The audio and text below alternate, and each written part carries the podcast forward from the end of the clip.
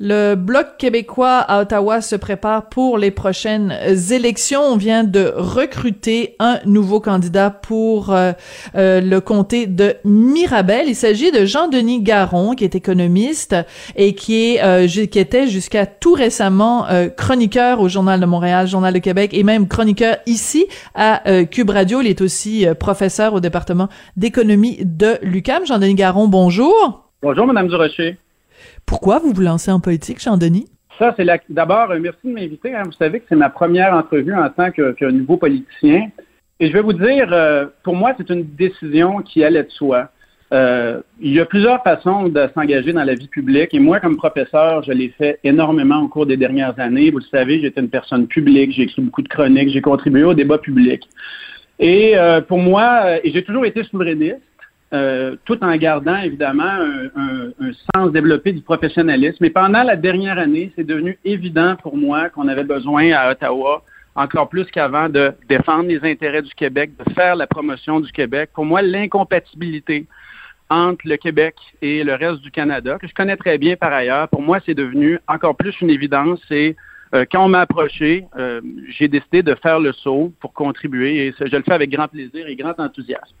Bon, donc vous avez été approché, c'est pas vous qui avez approché euh, le bloc. Vous nous dites que ça, ce sentiment-là d'urgence de, de s'impliquer en politique, ça s'est développé au cours de la dernière année. Quel a été l'élément déclencheur? Est-ce qu'il y a eu un élément, quelque chose qui s'est passé à Ottawa ou qui s'est passé sur la scène fédérale, qui a fait que vous vous êtes dit bon ben là ça suffit, c'est la goutte qui fait déborder le vase?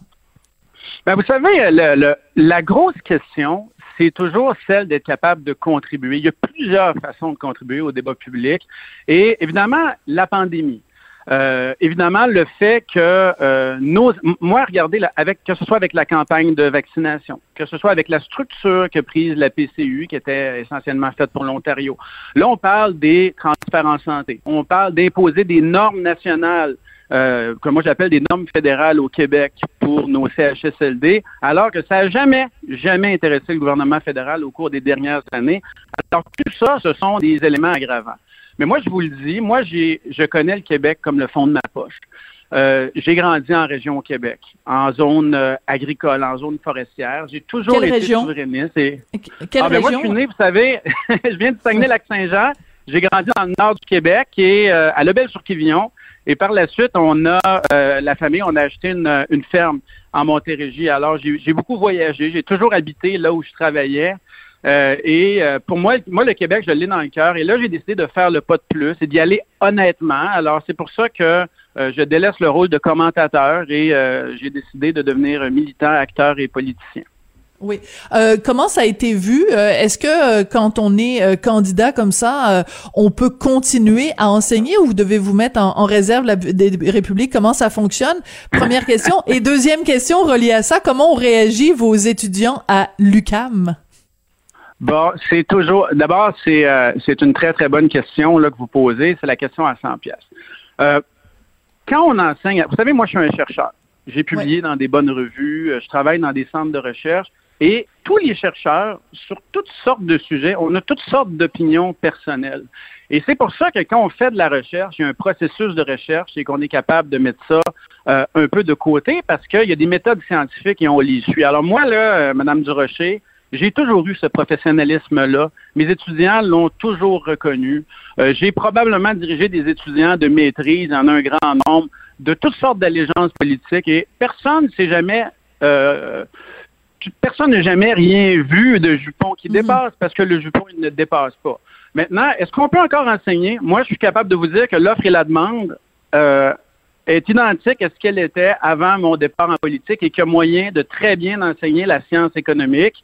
Et euh, évidemment, jusqu'à maintenant, et les collègues et les étudiants euh, m'ont félicité sont heureux de ça. Ils connaissent, ils connaissent mon, mon, niveau de probité. Je pense pas que personne n'est inquiet. Maintenant, pour les interventions dans les médias, euh, là, il y a une question d'éthique et là, j'ai été tout à fait transparent et je me suis euh, retiré euh, dès, qu'il a été temps. Et pour moi, c'était naturel de faire ça comme ça. Alors, euh, en allant vous chercher comme candidat euh, pour euh, Mirabel, le bloc évidemment mise sur vos connaissances et, et, et vos dossiers économiques. Vous diriez que le, plus gros problème en ce moment au Canada qui doit être réglé, c'est quoi? C'est le fait qu'on a versé trop d'argent, que Justin Trudeau a, a cru que l'argent poussait dans les arbres en distribuant des sous euh, à, la tire larigot euh, pendant la, la pandémie? Ou est-ce que c'est euh, les paiements de péréquation? En fait, c'est quoi là pour vous la, la vraiment la, la, la top priorité en termes économiques au Canada? Bon, ben d'abord, je vous corrige sur, sur, quelque chose d'assez important. Je suis candidat à l'investiture. Alors, je suis pas encore candidat. Et là, je commence ma campagne de terrain. Et c'est important. C'est important d'aller voir les membres. De vous avez bien fait de me corriger. Oui. De le dire. Oui. C'est important de le dire. Regardez bien, là. Moi, je vais, Mais vous avez quand même, vous avez quand même l'appui du candidat sortant. Oui, absolument. Puis je vais vous dire, là, ça fait chaud au cœur, ça fait chaud au cœur d'être aussi bien accueilli, mais ça ne m'épargne pas le travail de terrain. J'ai l'intention de le faire. Alors c'est juste pour ça que je vous faisais la précision. Maintenant, sur la question que la question que vous posez, moi je vais vous dire ma très très grande inquiétude.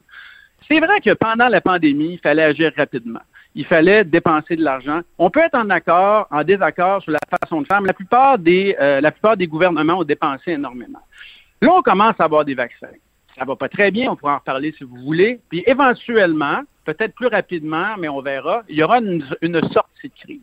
Je sais pas si vous le savez, Madame Durocher, là, comment c'est gros 400 milliards de déficit.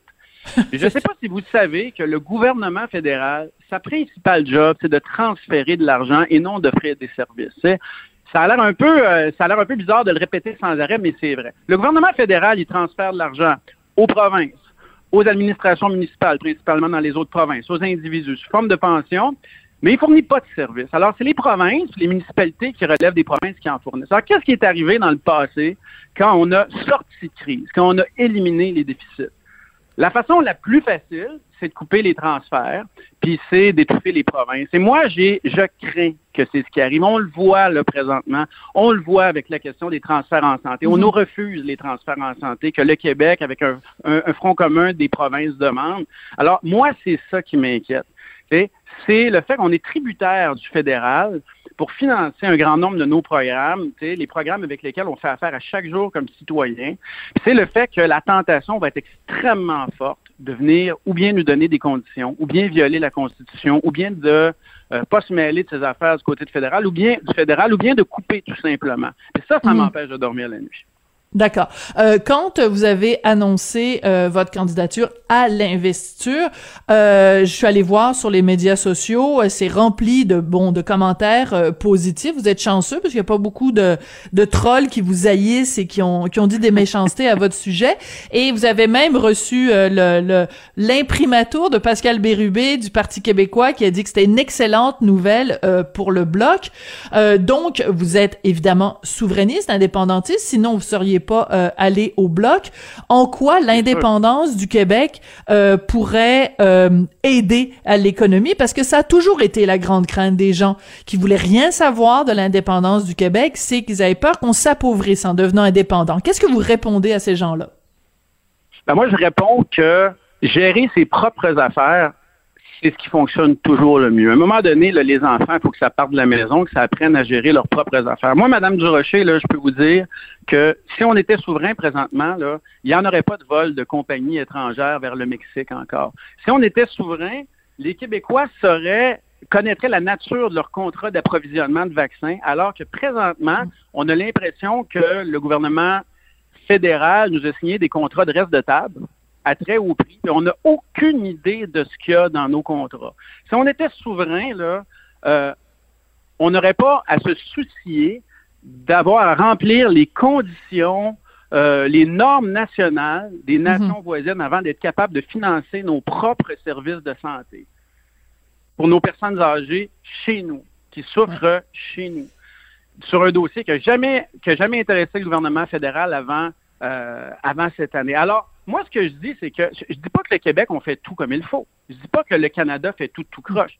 Je dis qu'à un moment donné, quand on a une nation, quand on a une collectivité, puis quand on a des préférences qui sont commune, puis on a des liens qui sont très, très forts. On préfère, à un moment donné, s'occuper de nos propres affaires. Et moi, je suis convaincu que c'est responsabilisant et que c'est avantageux pour nous. Moi, je suis tanné, Madame Durocher, là, qu'on sache jamais, que le citoyen sache jamais c'est de la faute à qui, si ça marche, si ça marche pas, qu'on se renvoie toujours la balle. Moi, je pense que le Québec doit gérer ses propres affaires mm-hmm. et que ce sera avantageux pour nous. C'est tout. Puis on pourrait les aligner, les dossiers, comme ça pendant une heure de temps une heure mais, de temps. mais malheureusement, mais on n'a pas, on n'a pas une heure de temps. Monsieur euh, Garon, il faut absolument, il faut absolument que je vous pose la question suivante. Euh, le chef du bloc québécois, François Blanchet, a été euh, à plusieurs reprises dans l'eau chaude au cours des dernières semaines. Euh, il y a eu d'abord cette campagne publicitaire où euh, les agents de bord des compagnies d'aviation se sont sentis insultés et méprisés. Il y a eu aussi toute cette histoire avec la nomination du nouveau ministre des Transports où le, euh, le, chef du Bloc québécois, François Blanchet, a soulevé des questions sur ses affiliations ou ses, ses accointances idéologiques. Est-ce que euh, vous pensez quoi de Yves-François Blanchet? Ben moi, là, je suis un gars de contenu, puis je vais, je vais vous répondre en gars de contenu, là. D'abord, là, sur la question des agents de bord au Bloc québécois, c'est une erreur de bonne foi. On s'est excusé, c'est allé rapidement. Pour moi, écoutez, là, c'est là que ça s'arrête. On, est en train d'essayer de vacciner du monde. Euh, pour la question du ministre des Transports, regardez bien, il y a des questions qui ont été posées sur des informations qui circulaient dans les médias. Euh, pour moi, c'est un dossier qui est classé. Puis je vais vous dire quelque chose de plus personnel. Euh, moi, M. Blanchet, je le connais. Je sais que c'est un homme qui est intègre, qui est ouvert, qui est hautement intelligent, qui travaille très, très, très fort pour les intérêts du Québec.